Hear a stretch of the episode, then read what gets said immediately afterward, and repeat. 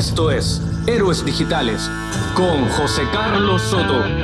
La pasión te hace llevar tus capacidades al límite. Es un desorden y en eso es bonito.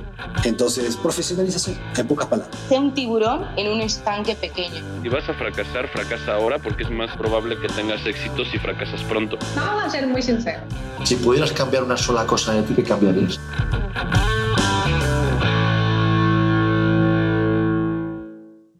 Hola, ¿cómo estás? Bienvenido, bienvenida una vez más a Héroes Digitales, un podcast en el que intento analizar, descifrar, diseccionar a personalidades y personas que han logrado el éxito en sus campos y que me resultan tremendamente inspiradoras por cómo son, por lo que hacen y por su forma de pensar.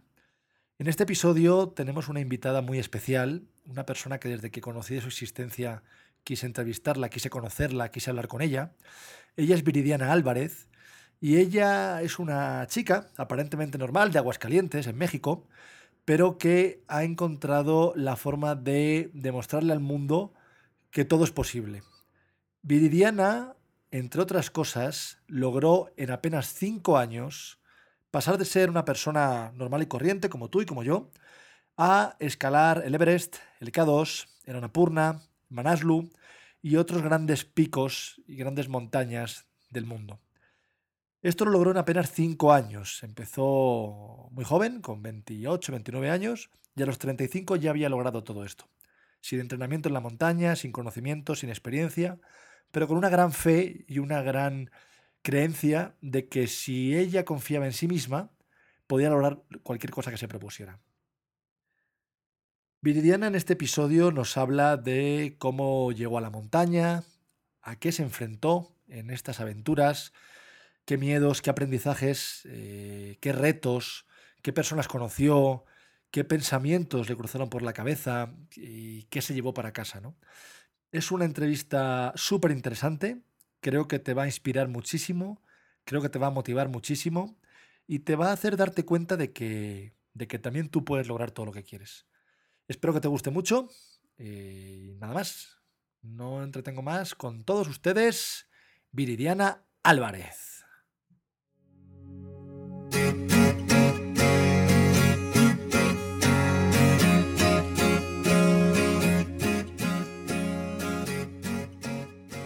Hoy tenemos con nosotros a Viridiana Álvarez, que entre otras muchas cosas es coach empresarial, de liderazgo empresarial y además es la primera mujer latinoamericana y mexicana en escalar el K2, que es la segunda montaña más alta del mundo, lo cual no es poca cosa. Hola Viridiana, ¿cómo estás? Muy bien, hola, un gusto estar aquí contigo. Muchísimas gracias por, acompañarnos ¿eh? y por hacer el huequito para esta, esta entrevista que estoy seguro de que va a ser apasionante porque lo que tú haces es una cosa bastante surrealista. ¿eh? O sea, tengo que decirte que yo no he visto muchos casos como el tuyo. No, encantada de poder compartir mi experiencia y que otros se motiven en su ámbito, no, no, no nada más en el montañismo, en su ámbito, a atreverse y hacer estas locuras, ¿no? Desde luego que sí, que son locuras, pero son locuras recomendables, ¿no? Sí, exacto. Mira, yo quiero, quiero, quiero que empecemos un poquito, ¿vale? Yo he buscado, mientras preparaba para la entrevista, eh, he encontrado mucha información sobre lo que has hecho en, la montaña, ¿no? Hay un montón de, noticias y de notas que lo, que lo cuentan, pero en este programa lo que me gusta hacer es diseccionar a personas como tú y encontrar qué se esconde detrás de sus éxitos y de lo que logran, ¿no? quisiera empezar un poquito por hablar contigo de quién era Viridiana Álvarez antes de la montaña, qué hacía, a qué se dedicaba y por qué empieza en todo esto.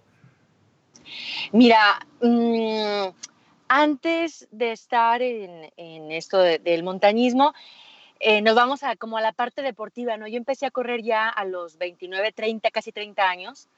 Entonces hice mi primer carrera de, 10 kilómetros. Entonces realmente no, este, Viridiana antes de la montaña, no creas que fue una niña deportista y destacada en, en ese ámbito. Y sino al contrario, eh, normal, una, una chava que, estaba, que estudió administración y después de ahí estuve trabajando en un centro automotriz que duré siete años. Y de ahí em, eh, me empecé a meter en la parte del coaching, hice una certificación en Chile. Y el, el, coaching llega antes que la montaña en mi vida, pero se conjuga, cuando llega a la montaña, se conjuga de una manera hermosa, que es lo que estoy haciendo ahorita, ¿no? La parte de las conferencias y, y todo Claro. el coaching, lo aterrizo, lo aterrizo mucho con la montaña. Pero eso fue como, eso llegó mucho antes que, que el montañismo. Eso, eso era lo que. O sea, realmente desde el principio te gustaba inspirar a personas, pero lo hacías desde otro punto de vista, ¿no? Sí, se podría decir que sí. Trabajaba en la parte de eh, lo que es comunicación, eh, trabajo en equipo, toda la parte de liderazgo, que bueno, que lo vives en la montaña al 200%, ¿no? Claro, claro, por supuesto. Sí, sí, ahí es fundamental. Eh, ¿Qué te lleva a empezar a, a escalar? Mira, empecé con, con las carreras y luego me fui a los triatlones y luego de los triatlones estaba en la bici de montaña. Y ahí en la bici de montaña conozco uno de, de- uno de los amigos este, eh, que nos acompañábamos en las rutas, que, mm, que era scout y que cada año iba a las montañas más altas de México. Entonces yo veía Ok. sus fotos, yo veía sus fotos y a mí me encantaban los paisajes, me encantaban las Claro. fotos, sin tener conocimiento absoluto de nada, ¿no? Este, y mm, en una ocasión se, se da la oportunidad de que, que los acompañe en, eh, en el pico de Orizaba. Había un lugar y, y ahí, pues ahí, ahí voy con todo prestado, ¿no? Este, el equipo, eh, eh, Bueno. de- todo, ¿no? Eso es asombroso porque el pico de Orizaba subirlo no es fácil tampoco, ¿eh? Aquí quien lo escuche que diga, bueno, empezó por el pico de Orizaba. Yo que he subido a la ermita de San Miguel en el desierto de los Leones y casi me muero ya, me imagino que, que tampoco es tan sencillo subir el pico de Orizaba. Sí, fíjate que fue el primer paradigma que rompí en el ámbito del montañismo. Porque ya, ya traía la condición física que era el estar haciendo los Claro. triatlones y acababa de hacer un, un Ironman 70.3 en Monterrey. Ah, bueno, Entonces la está parte, con, la, la parte de acondicionamiento físico ya la tenía, pero o conocimiento de la montaña y qué equipo se requería, cómo se ponían los crampones, que son los picos que van en la bota, eh, Sí. nada de eso sabía, ¿no? Yo, yo decía, bueno, yo voy con expertos y con ellos, este, eh, a ellos me voy, este, A ellos me a, agarro, a ¿no? pegar. Sí, exacto, ¿no? Entonces, el amigo con el que yo iba me dijo, yo me hago responsable de ti, porque la montaña no puede, si yo me sentía mal, eh, alguien se tenía que regresar conmigo o quedarse ahí conmigo. No puedes dejar, o sea, no un equipo de cinco o seis personas no puede dejar a una persona atrás sola, Claro, porque le puede dar mal de altura y, y- y, eh, con mal de altura puedes tener hasta alucinaciones. Entonces, sí.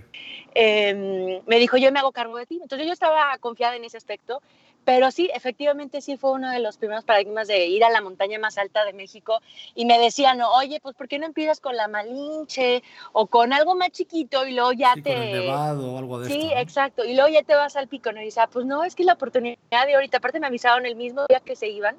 Entonces Madre dije, mía. pues sí. Y, mm, y así fue como, como inicié. Yo soy de Aguascalientes. Entonces aquí en Aguascalientes no tenemos montañas, no tenía, Claro, no, no tenemos este, más que un cerrito que es el Cerro del Muerto, que en los pies, en la figura de, de un muerto acostado, en los pies se llama el Picacho, y ahí es donde subía y bajaba, subía y bajaba para entrenar hasta para el Everest, ¿no? Sí, claro, ahí es lo que tienes cerca de casa, es lo que tienes que aprovechar. No te puedes ir a Sí. entrenar a mil kilómetros de casa, ¿no? Sí, exacto. Y, y antes de llegar a la montaña, cuéntame un poquito más sobre el tema eh, carreras y Ironman, porque eso también supone un gran entrenamiento, un gran sacrificio, mucha fuerza de voluntad. ¿Por qué empiezas a hacer esto si tú no eras deportista? Fíjate que surgió de- con una compañera de la universidad y queríamos hacer, este, empezamos a correr, no sé, eh, yo creo que entre 5 minutos y luego subíamos a 10 y ya corremos 15 minutos seguidos, ¿no? En la calle. Y luego se unió su esposo y empezamos a correr y luego este, él agarró eh, condición más rápido que nosotras y nos daba coraje porque decíamos, nosotros empezamos a correr antes, ¿por qué corre más ahora? claro. Entonces como que nos empezamos a, a picar y dijimos, ya está, digo, ya nos vamos a escribir una carrera, ¿no? Entonces la carrera de 10 kilómetros era como, como wow, vamos a Impensable, hacer 10 claro, kilómetros, ¿no? Sí, exacto. Entonces, este, hace poco estaba viendo las, o sea, tengo como 100 fotos de esa, de, de al fin de la carrera con la medalla y cómo le estábamos festejando. Y fue algo muy padre porque fue de los primeros logros deportivos eh, que tuve y que fue como el inicio de sentir esa sensación de entrenar el esfuerzo y la recompensa. Entonces, después de los 10 kilómetros, este, pues prepararnos para el medio maratón y luego para el maratón y así poco a poco este, fuimos poniéndonos, poniéndonos retos y mm, yo me separé un poquito de, de, mis amigos y me metí en esta parte de, de, los triatlones con esta inquietud y ya cambié este ahí de como de ámbito para poder este, entrenar. Y me piqué en esta parte como darle como dar una razón del, del por qué, yo creo que fue eso, como esa sensación de satisfacción, aparte de la que puede haber profesional, este, Claro. familiar, personal, ¿no? Claro, sí, sí, el, el- el reto de superación personal, ¿no? Que es el, Exacto. la adrenalina que te genera y eso engancha y, y es lo que, lo que te hizo continuar. Yo, yo quiero hacer hincapié en algo, Viridiana. Me Sí. dices que tenías más o menos 30 años, pero de eso no hace mucho tampoco. No estamos hablando de hace 20 años. O sea, en muy poco tiempo has hecho todo esto.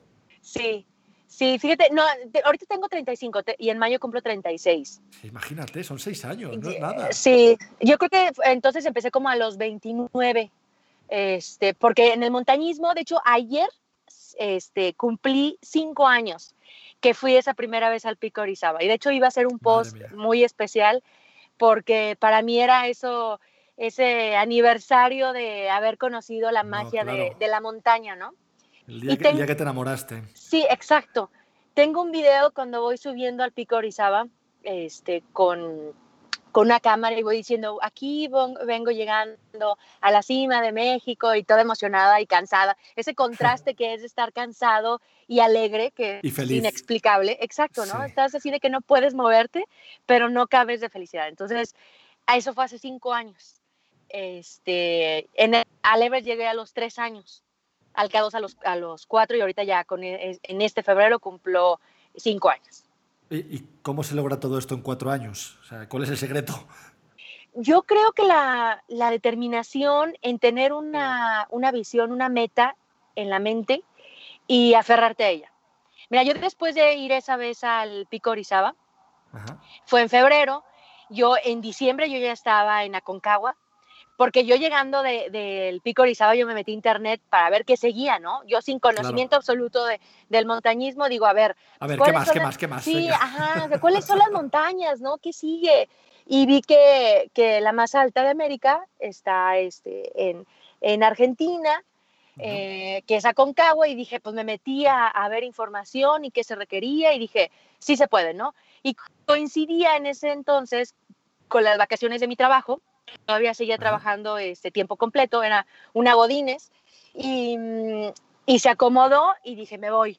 Y, y para ese entonces dos amigos se, se juntaron, entonces íbamos tres para, para Concagua y fue una experiencia padrísima porque fue el- mi primera expedición internacional y, y viví realmente no nada más un día de montaña, no fueron este, más de una semana, casi dos semanas de, de expedición y me fue este, bien, o sea, yo digo cuando me fue bien es que regresé este, con todos mis dedos y completa. Desde luego, claro que sí, claro que sí. Entonces, eh, fue como tener esa visión de decir, y, de- y yo, ten- yo tenía como en mente decir, pues algún día el Everest, ¿no? Todavía no lo decía como en voz alta, Sí, pero ir a Concagua era con miras a- a- al Everest. al Everest.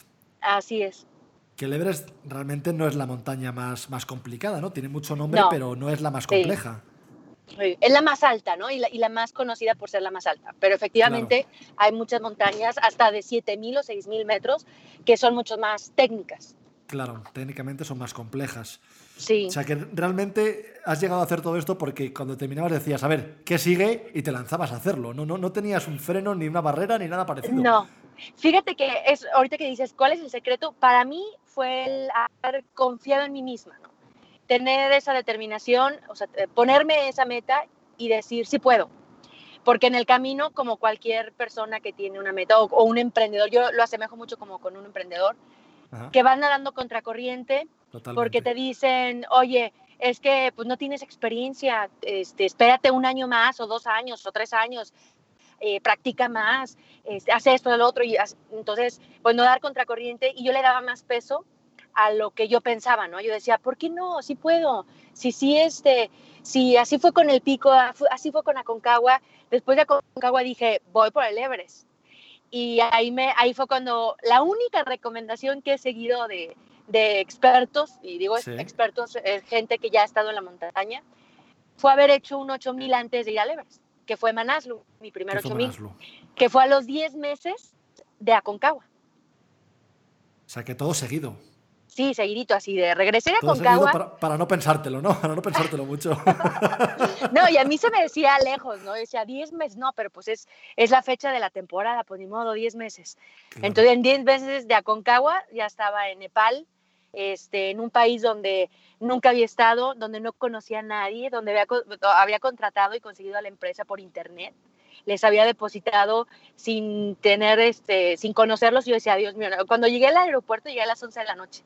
Recuerdo perfectamente ese momento porque yo llegué y decía, Dios mío, por favor que no sea una estafa, que sea que, que haya alguien aquí, ¿no? que me lleven al hotel, que, o sea, todo eso, ¿no? Entonces, este, gracias a Dios he tenido la suerte de, de toparme con personas eh, especiales que han logrado y que han sido escalones importantes en, en mi carrera del montañismo.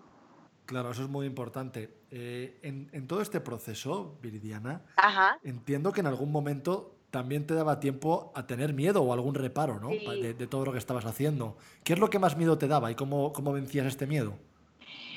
Fíjate que mm, cuando fui al Everest ya, eh, ya tenía un poquito más de difusión en medios eh, por la parte de los patrocinios. Sí. eh, tenía que estar promocionando y salir en entrevistas y todo.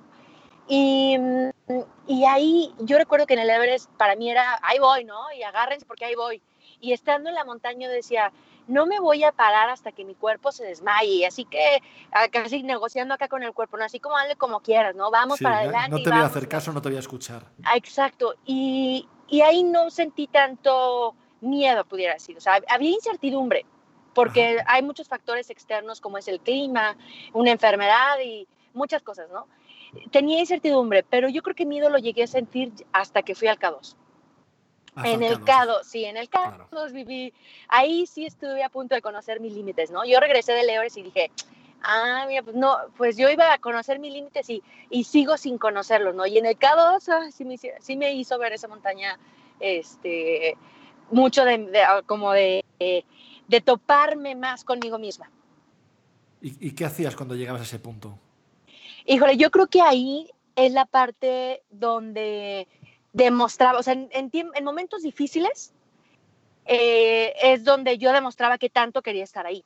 Y así lo vi después, ¿verdad? En ese momento no lo veía así, pero ya analizando en momentos críticos de ver a gente morir, eh, accidentes, eh, de pasar dificultades climáticas, eh, de estar en un punto de la montaña que decía, o sea, ¿de verdad por aquí es? O sea, no, no se puede, no, o sea. ¿por dónde subo? Parecía cabra de eso, ya ves que vas en centímetros. por aquí no se puede, o sea, por aquí Sí, seguro yo- no se puede, ¿no? Fíjate que mi frase en el Everest era, yo puedo, yo puedo, ¿no? Y todo el tiempo me estaba haciendo coco wash de yo puedo, yo puedo. Y en el Ajá. K2, mi frase era, ¿y aquí por dónde? O sea, ¿y ahora qué? ¿Y ahora qué? Entonces, sí había momentos que yo decía, no, es que, híjole, aquí que no, pero bueno, poco a poco este, se, fue, eh, se fue dando y, y logré sobrellevar todos los obstáculos que tuve en esa montaña, pero, pero sí, ahí, ahí, ahí sí realmente fueron momentos de sentir angustia, sentir desesperación en una ocasión que hubo una tormenta de nieve y que nos tuvimos que parar en un campamento intermedio y había una casa de campaña, pues ahí nos metimos tres. Este, Claro. Y así como, así como ibas, nada más quitamos los crampones, o sea, sin con todo así adentro de la casa de campaña a esperar a que pasara la, la tormenta. Entonces, eh, pues fueron un par de horas y cuando yo abro los ojos, o sea, cuando despierto eran como las este, 3 de la mañana más o menos, em, tenía la nieve así ya hasta, o sea, eh, la veía este, yo acostada y la casa estaba doblada por la nieve, Estaba cubierta. estaba cubierta y no me podía parar. Entonces yo estaba en una orilla donde mi ventana estaba totalmente cubierta de nieve y no podía salir. Y yo decía, ¿y si salgo, Wow. ¿qué, qué digo? O sea, si salgo estaba oscuro, hacía frío, a, a más o menos amanecía como a las 5, 5 y media, entonces todavía faltaba este rato para que amaneciera. Claro. Entonces digo, ¿para qué los despierto? Pues si no va a pasar nada. Entonces, esa hora y media, casi dos horas de, de estar este, con esa angustia y desesperación de no poder moverme y sentir esa así como que ¡oh! la nieve encima, fueron, para mí fue uno de los momentos más difíciles, ¿no? Y, y, ahí cuando salí dije, no manches, o sea, no, así, casi que, no dije me regreso, pero sí estuve a punto de decir, de qué, o sea, todo el momento así de, ¿qué hago aquí? ¿Qué estoy haciendo aquí? ¿No? ¿Qué estoy haciendo aquí? Pero bueno, es la balanza de decir, a ver, pues estos son los sacrificios que se tienen que hacer para poder estar ahí, como la vida, ¿no? Todo, cada meta y cada decisión que tenemos, tiene tenemos que dar algo a cambio. Y yo sé que en el montañismo dar a cambio es pues una, una, un, este, un riesgo de, de muerte, el agotamiento físico y mental, porque la mente también se cansa de, toda esa angustia y de todo ese claro, por este, todo lo que se vive y el pues el tiempo, recurso económico, mil cosas, ¿no? Entonces, sí este en esa balanza donde yo ponía a ver qué tanto pesa que quiero estar aquí, pues era, eh, alcanzaba a ganar de, de, todo eso que yo tenía que dar a cambio. Sí, yo, yo he hablado con algunos otros montañeros que también han, han escalado eh, montañas muy altas y me decían que realmente cuando llegas a, llegas a cierto punto, que ya solo pensar que tienes que regresarte y dices, ya sigo para adelante, ya, ya, no me puedo regresar. Es, es más bien eso, ¿no? esa determinación de decir, mira, ya he llegado hasta aquí, ¿cómo me voy a regresar ahora? con todo lo que he logrado. Sí, exacto. Claro, claro. Eh, ¿Qué te ha sorprendido más de ti misma en estos últimos cinco años? De todo lo que has logrado, ¿qué es lo que más te ha sorprendido de ti misma? Mm, para mí el montañismo ha sido un medio de desarrollo. Como para otros puede ser este, su trabajo, su familia. Yo en el montañismo me he encontrado y me he conquistado y eh, en una ocasión en una entrevista, acaba de regresar del Everest en el 2017 y me, y me, y me presentaron como la que conquistó al Everest. Y yo, yo le dije, no, espérame, espérame, porque este, el Everest está ahí desde que antes que yo naciera y va a estar cuando yo muera. Y va a seguir, y va a seguir. Exacto, entonces la, a la que he conquistado es a mí misma.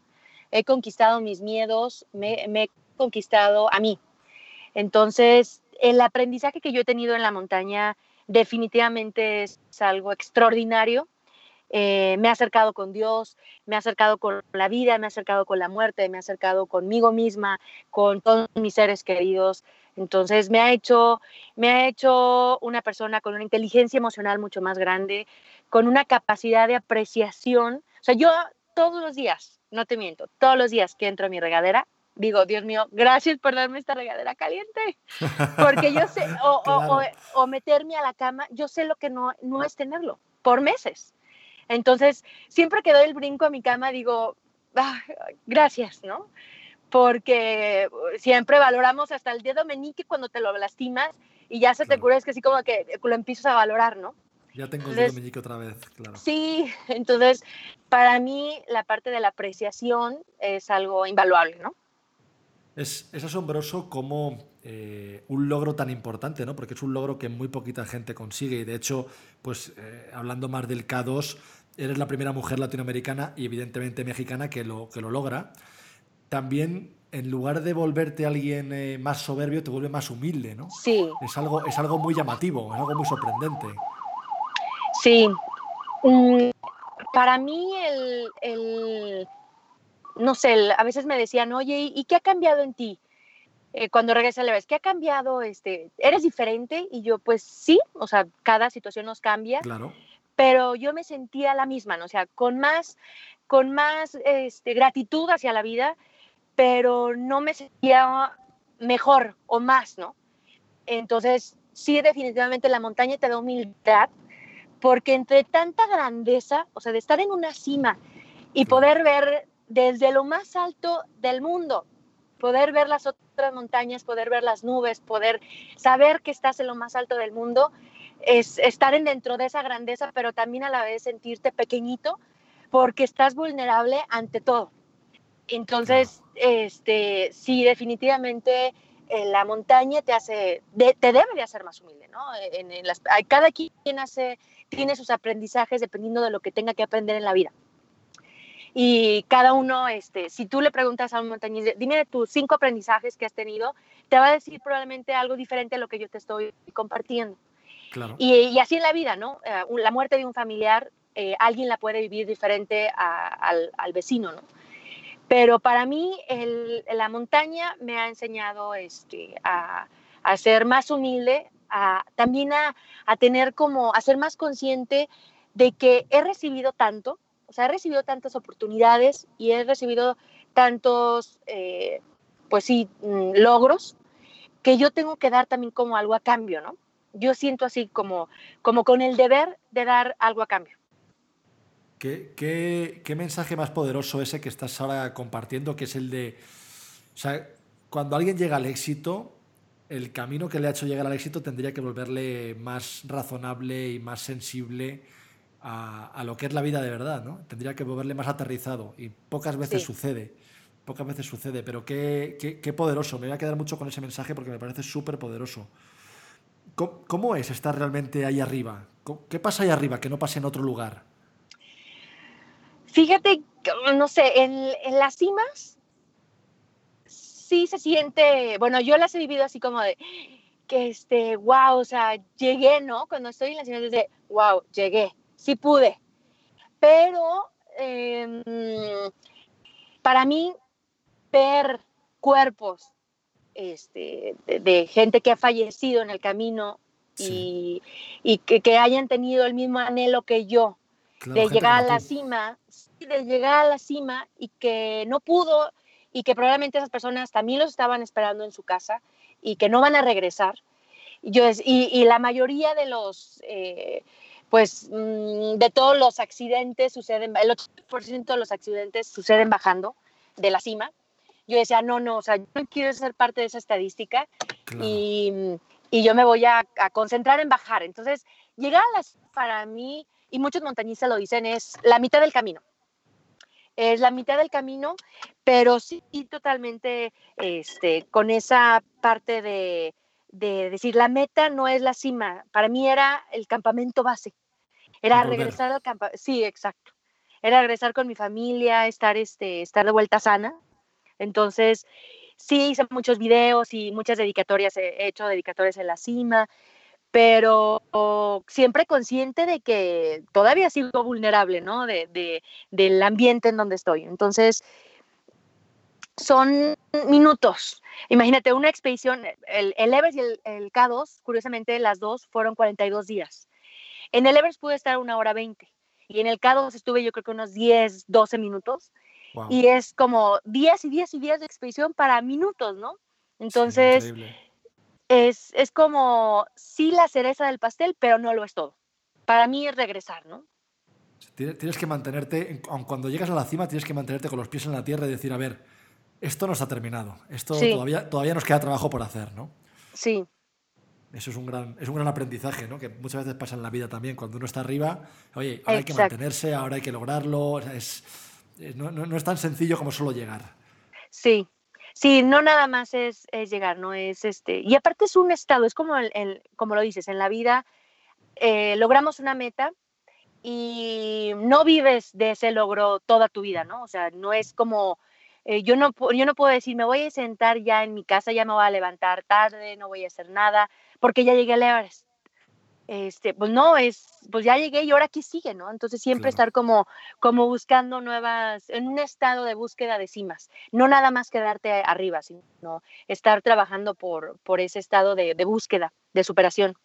Estado de superación, sí, ese es, ese, ese, ese es tu motor del día a día, ¿eso es lo que te mueve? Mm, sí, yo, sí, la verdad es que sí. Para Porque mí la vida, algo... la vida tiene que ser aburrida después del K2. O sea, ¿ahora qué haces? Llegas a casa y ¿qué haces después de subir el K2? Te vas al súper y te... Entre... No, no, no, o sea... sí, ahí, ahí sí, es el valor de, de cómo tú le das, este, cómo le das prioridad a, tu, a la vida, ¿no? Este, la familia es, es muy importante. Estos momentos de estar con mi familia pueden ser también hasta más importantes que estar en una cima. Entonces, eh, dependiendo de las prioridades de cada persona y los pilares y, y cuál sea como el objetivo, es, es, es, somos seres integrales, ¿no? No nada más es como éxito profesional y ya lo eres todo. No, también está una parte este, que, en muchos ámbitos, ¿no? Es como un pastel con muchas rebanadas. y exacto, entonces la montaña es un pedacito nada más de ese pastel. Claro, Claro. Y ahora, ahora estás, imagino, dedicada a tu actividad de más de, del coaching, ¿no? De toda la parte de speaking, de coaching de liderazgo empresarial y demás. Sí, ahorita estoy dando conferencias, eh, estoy muy contenta porque me ha ido muy bien, este, la, o sea, e ir y compartir mi experiencia. Yo lo hago a través de un decálogo de metas. Son 10 aprendizajes que he tenido a lo largo de estos 5 años en la montaña y que se pueden aterrizar a la vida diaria. No necesariamente como de, un montañista a otro montañista, ¿no? Es de una persona a otra persona eh, que quiere o, tiene el anhelo de o es, un sueño.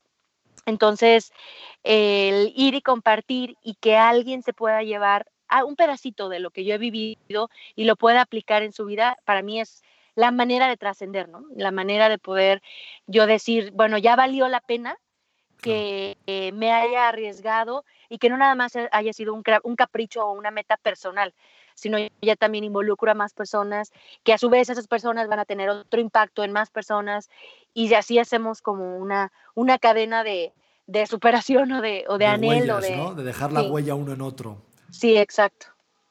Exacto. ¿Qué, retos ves tú que, enfrentan las personas en su día a día que se puedan comparar con escalar un 8000? Híjole, el primero que te compartía, el de romper paradigmas hay tantos estereotipos en, esta, eh, en este momento de, la sociedad que a veces nos encajonan y ya no nos podemos mover. Entonces, es romper paradigmas, como yo lo tuve que hacer de una, una mujer mexicana de Aguascalientes, donde no hay montañas, que no tiene experiencia. Oye, pues, ¿cómo quieres ir al Everest? ¿Cómo quieres ir al K2 si yo tengo 20 años de experiencia y lo he intentado dos veces y, no he podido? Entonces, eh, una es esa, la de romper paradigmas actitud positiva, que me ha tocado también muchas experiencias en la montaña en ese aspecto, el de confiar en, en uno mismo, que es eh, primordial. Este, eh, si yo no hubiera confiado en mí, jamás hubiera hecho esto, porque pues todos los, todas las em, predicciones estaban en contra, ¿no? Entonces... Por supuesto, claro. Todas esas se aplican en la vida, ¿no? Entonces, así tal cual este, eh, las, que he vivido, lo he podido yo también aplicar en mi propia vida, ¿no? La, de inteligencia emocional, este, el de atreverse, que también es otra. A veces tenemos sueños eh, y no nos atrevemos, ¿no? No, no esto, por el miedo de, oye, ¿qué tal? Tenemos excusas, claro. Sí, de qué tal que no llego a la cima, y luego, ¿qué tal que si pasa esto? Y bueno, pues no vamos a saber si no nos atrevemos, ¿no? Y para mí era ah, como la respuesta cuando me decían, oye, ¿y si no llegas a la cima? Pues ya la sabré, ¿no? Ya, ya, este, por eso pues voy no llego, ¿y qué? Claro, ¿y qué pasa? Sí. exacto. ¿Cuál dirías que es la característica principal de un líder, tú que haces coaching de liderazgo empresarial? Mm, de un líder es tener una visión eh, compartida, eh, tener una visión. Fíjate, a mí en la expedición del Everest me, me eligieron como líder de la expedición. Y eran, pues había noruegos, este, había europeos, había de, todos lados, ¿no? Y, y, sí, para mí fue una sorpresa porque pues yo era la que menos experiencia en años tenía. Y yo decía al principio, ah, chicos, o sea, como los Sherpas, como, ¿por qué me eligieron, no? O sea, y, y el, el ir hacia el día de la cima, del Everest, vi a una persona que iba en nuestro equipo, que empieza, uno de los que eran guías de montaña en su país y que tenía muchísimos años de experiencia, eh, ver tenerlo un ataque de nervios. Y yo decía, ¿qué, ¿qué, está pasando? ¿No? Él iba delante de mí, yo, ¿qué está pasando? ¿Qué está pasando? Y ya cuando voltea, el Sherpa líder iba atrás de mí, yo iba como líder y luego el Sherpa líder iba atrás de mí. Y, mm, ¿y qué está pasando? ¿Qué está pasando? Y vi que se estaba él mismo tapando la, eh, su máscara de oxígeno porque agachó la cabeza y empieza, no puedo respirar, no puedo respirar, pero era porque estaba agachando la cabeza, ¿no? Él mismo estaba tapando. Sí, entonces eh, ahí sí fue como, como dije, ah, ya entiendo por qué, o sea, no es, o sea, no es la experiencia en años, es ese autocontrol y dominio que puedes tener de ti mismo esa inteligencia emocional para reaccionar entre situaciones de crisis, de, de si hay una pelea, bueno, ¿quién tiene esa racionalidad para poder mediar? Entonces, esas características yo las desarrollé en una montaña antes, que, este, que fue Manaldo en mi primer 8000, donde tuve un conflicto con otra persona que me hacía la vida imposible, ¿no? Entonces, al principio así fue como de, híjole, o sea, este, ¿qué hago, no? ¿Qué hago, qué hago, qué hago? ¿Y por qué, qué le hice? No le he hecho nada, ¿por qué me ataca? ¿Y por qué, este? Y y sin darme cuenta, esa persona fue un escalón muy grande en mi vida porque me ayudó a tener un mayor autocontrol y poder dominar mis emociones. Entonces, los Sherpas, eh, los Sherpas, que son los guías locales, los guías de ahí, vieron eso en mí. A pesar de que esta persona estaba así como que da, duro, vieron que yo tenía ese autocontrol. Entonces, eh, que eso es lo que realmente se necesita en, en, la montaña en momentos de crisis. Momentos límites, claro. Exacto. Entonces, un, un líder, creo, debe de tener una, una, visión, o sea, de a dónde van y poder tener esa capacidad de toma de decisiones con, basados en esa inteligencia emocional este, para poder eh, eh, llevar a todos a, hacia, un, hacia el mismo camino, ¿no? No tomar las decisiones con el estómago, sino tomar las decisiones con la cabeza y, y este, y viendo el, esa, esa visión de todos. La persona que está en control tiene que tener tranquilidad y templanza para poder tomar decisiones acertadas. Sí, exacto. Claro. ¿Cómo es eso de que los Sherpas te eligen como líder? ¿Son ellos los que te eligen cuando, cuando está, van a subir la montaña? ¿Ellos toman la decisión? Mira, yo fui con una empresa, eh, con la misma empresa que subí el, mi primer 8000, Manaslu. Ajá. Eh, con ellos mismos subí eh, Everest. Y la empresa, ellos lo que hacen es, hacen este, como una convocatoria y de todo el mundo, tú puedes decir, yo voy contigo, yo voy con esta empresa, yo voy con aquella. Sí. Entonces somos personas que no nos conocemos y llegando ahí es por eso que los Sherpas son los que conocen a, a los eh, montañistas y quien, eh, quien deciden quién es el, el líder de la expedición hay ocasiones que se juntan montañistas y ellos mismos hacen su propia expedición. Entonces, eh, entonces ahí sí, ajá, hacen su grupo y ellos toman la decisión de, de quién, a quién poner como, este, como, líder. Pero cuando no conocen a nadie, pues evidentemente la persona que es más, más capacitada para serlo. Pues sí, ahí sí fue la, la elección de, este, de, la, de la empresa de los eh, Sherpas. Y sí, yo sabía que, que me iba a tener que ganar el respeto de todos, ¿no? Este, al Claro, principio, en, el, en Kathmandú, cuando este, al segundo día que llegas, hacen una reunión de todo el equipo, allí en el hotel sede este, que ellos elijan. Entonces, pues era de, pues mi nombre es tal, yo soy de este país, eh, he subido tales, tales, tales montañas, eh, y ya, ¿no? Este, una presentación muy breve. Y al Ajá. final, cuando ellos dicen, bueno, y hemos elegido como líder de la expedición a Viridiana Álvarez de México, ¿verdad? Entonces, como que todos me voltean a ver y así como, ¿de dónde dijo que era? ¿Cuántas montañas has subido? ¿Y Claro. cuántos años tienes? Entonces, este, dije, sí, totalmente, aquí me voy a, el, el respeto se gana este, con las acciones, ¿no? Mostrándolo. Así es. Y es algo, es un, algo maravilloso que me encanta de la montaña, porque la montaña no distingue género, no distingue color de piel, no distingue absolutamente nada. Para la montaña es la misma altimetría, el mismo tiempo, la, el mismo clima, la misma temperatura, es todo igual, ¿no? O sea, en la montaña te ganas Claro. el respeto por quién eres, no por lo que tienes, ni por este, tu género, ni por absolutamente nada, ¿no? Por lo que eres y por lo que haces. Es totalmente imparcial. Exacto.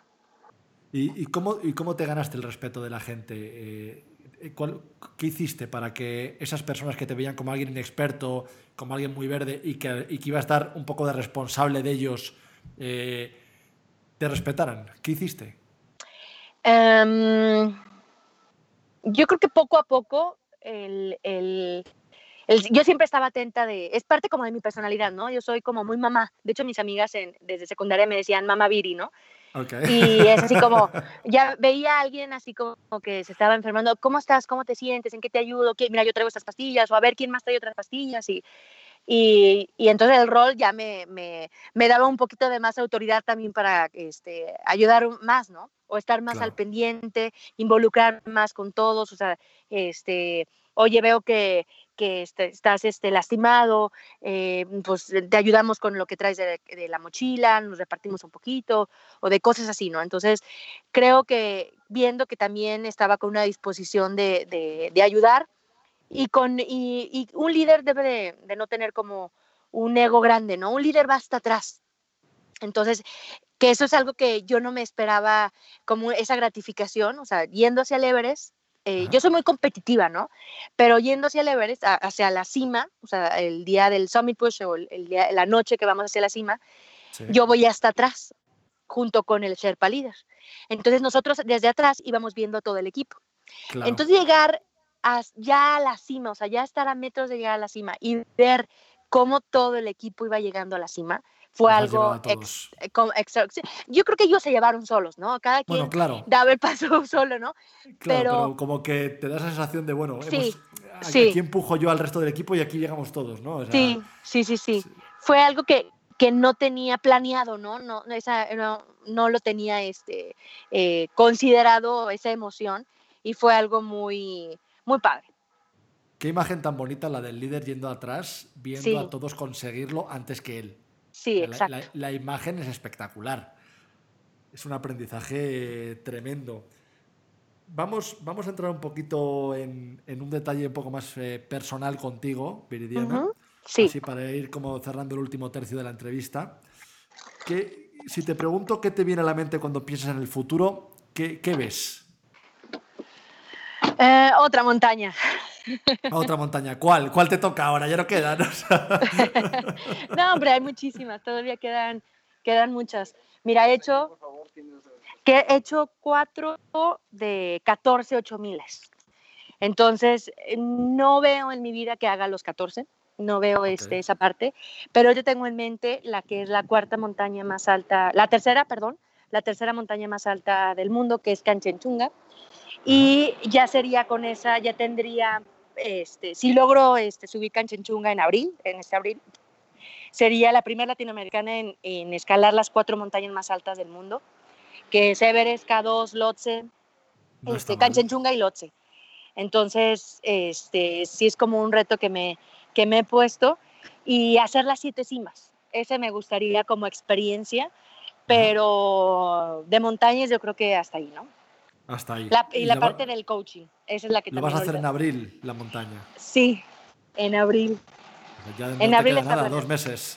Sí, pues es que en la temporada, en abril es la temporada y, y, ya tengo ahorita un tiempo ya entrenando, como ya con esa, este, ya muy específico de, de acondicionamiento físico. Entonces, este, eso es lo que ah, por el momento veo en mi vida. O sea, vas, a hacer escalar 5 8 miles en 5 años. Y me dices que no te da tiempo a los 14, te dan tiempo a 28. Seguro, vamos. Mira que ahorita tiene el reto de los 14 8 miles un nepalí que era un gorka, eh, que es este, se llama NIMS, que es este, un gorka es del ejército británico nepalí, ¿no? Y él se ha puesto el reto de subir los 14 8 miles en 7 meses. El récord está en, en, 11 años, creo, y él los quiere hacer en, 7 meses. Entonces, pero es algo muy, muy loco, ¿no? Y muy arriesgado. Sí, y muy arriesgado porque este, te empuja, no tienes una doble oportunidad de, así de que, ay, ahorita ya, tú viste el año pasado, no hubo oportunidad de subir este, Dalaguri. Había ahí muchas personas y no pudieron este, subir por cuestiones climáticas y muchas cosas. Sí, porque no se puede en ese momento. Sí, entonces, pues sí, el, el, se, va, se va a empujar un poco más para, para poder lograrlo. Entonces sí te pone un poquito más de, de, riesgo. Y yo creo que, o sea, yo me veo en unos, en unos años y, y digo, a ver, si tuviera los 14 miles, ¿qué cambia en mi vida? Y la verdad es que no es, o sea, ahorita como que me quiero enfocar eh, la parte también personal, me gustaría tener hijos, me gustaría casarme, me gustaría. Entonces, en, en esto, andando como ando, no se puede. Y, si tuviera y si tuviera familia, no estaría ya haciendo esto. Entonces, este, creo que, que es como unas por otras, ¿no? De decidir es rechazar. Y creo que este, en, en mi vida he rechazado muchas cosas personales que, que si digo, para todo hay tiempos entonces no puedo estar como otros cinco años más en el, en el montañismo porque si no me va a dar 40 años.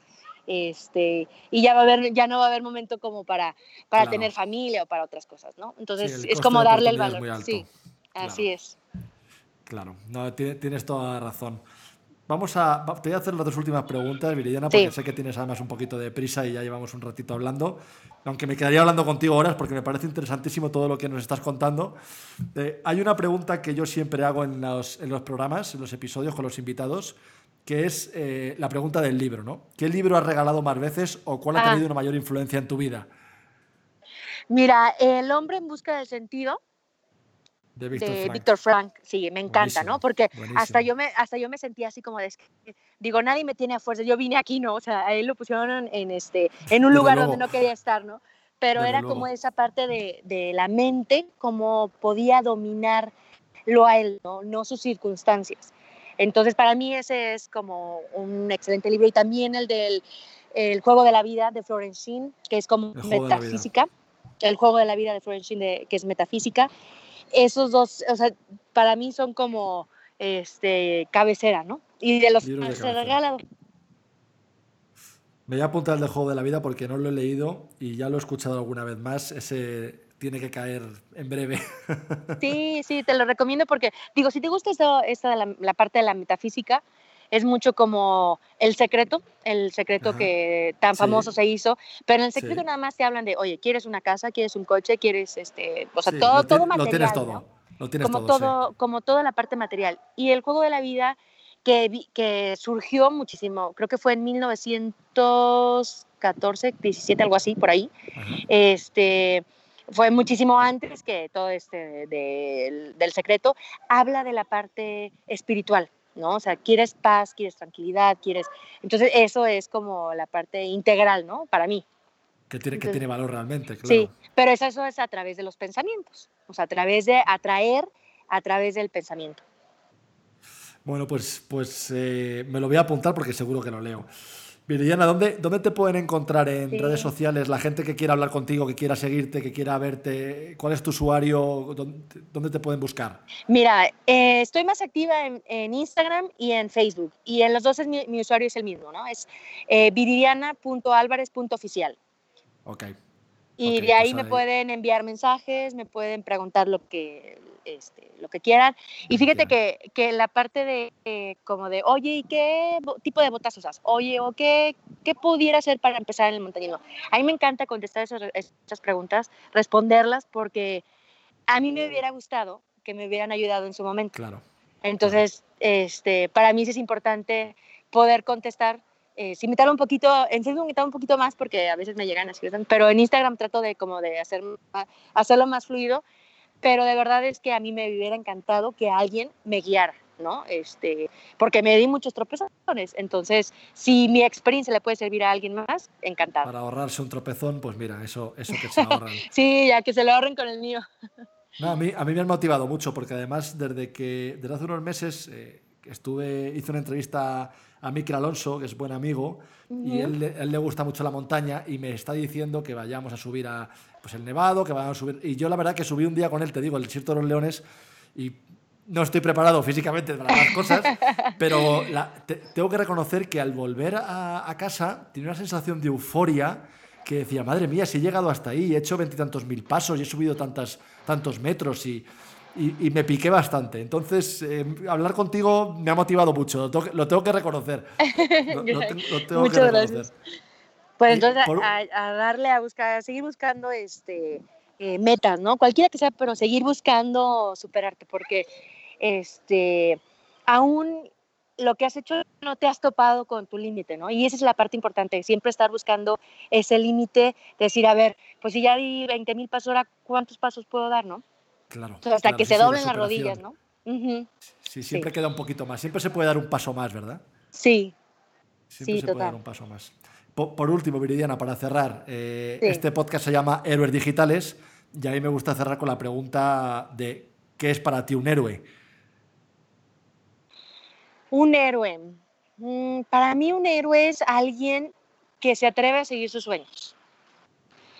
Porque hay personas, eh, y, a, y a veces, y me incluyo en ocasiones, que he dejado de hacer eh, cosas por el qué dirán o por el miedo o por eh, este, muchas circunstancias, ¿no? Entonces, Todos. un héroe creo es quien se atreve a romper esos paradigmas y a hacer todo lo imposible para poder lograr lo que se propone, o sea, para poder lograr esa, ese sueño, esa meta que, que le llega este, al corazón o a la mente.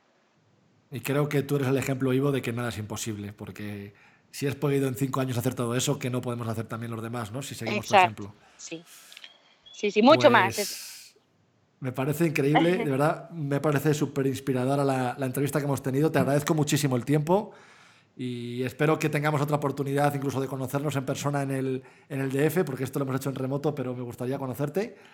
Y, nada, o en Aguascalientes, si voy para allá también, también puede ser. Sí, claro, encantado aquí los, este, encantado de, estar aquí contigo, José Carlos, de poder compartir la, la experiencia y, y, bueno, poder también que tú seas la plataforma de, de difundirla con Héroes Digital, entonces ya estaré esperando yo el podcast para poder compartirlo también en mis, en mis, medios y en mis redes sociales para que más personas lo escuchen.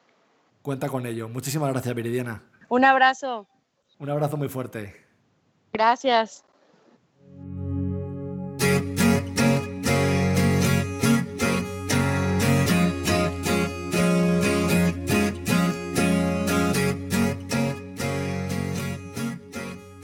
Menudo episodio, ¿eh? Viridiana Álvarez. Qué inspiradora, qué motivadora, qué persona tan ejemplar, la verdad. Eh, yo me quedo con esa frase que dice eh, que, un héroe es alguien que se atreve a seguir sus sueños, ¿no?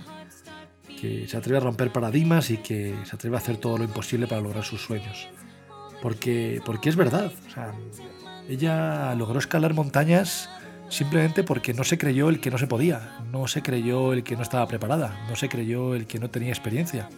Se lo planteó y lo hizo.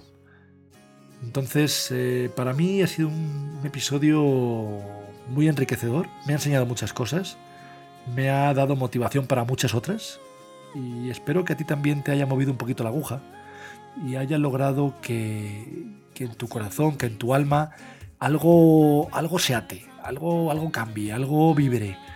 Porque, porque Viridiana además vibra en una frecuencia muy, muy interesante. Eh, una persona a la que eligieron líder en la expedición del Everest por cómo era, no por su experiencia. Y eso es un aprendizaje muy importante. En definitiva, espero que te haya gustado mucho, espero que, lo hayas disfrutado, que lo compartas que me etiquetes cuando lo compartas. Etiquétame en Twitter como arroba jcarlosoto, en Instagram como arroba oficial. Y que me digas qué sientes, qué te mueve, qué te vibra, en qué frecuencia estás vibrando con este episodio. Porque yo me he quedado a tope, la verdad. Me he quedado muy motivado y pronto espero traer más invitados, al menos tan inspiradores como Viridiana. Muchas gracias por haber estado ahí, gracias por escuchar una vez más eh, este programa. Y nada, nos vemos otra vez muy muy pronto. Un abrazo fuerte y recuerda, no dejes nunca de perseguir tus sueños. Hasta la próxima.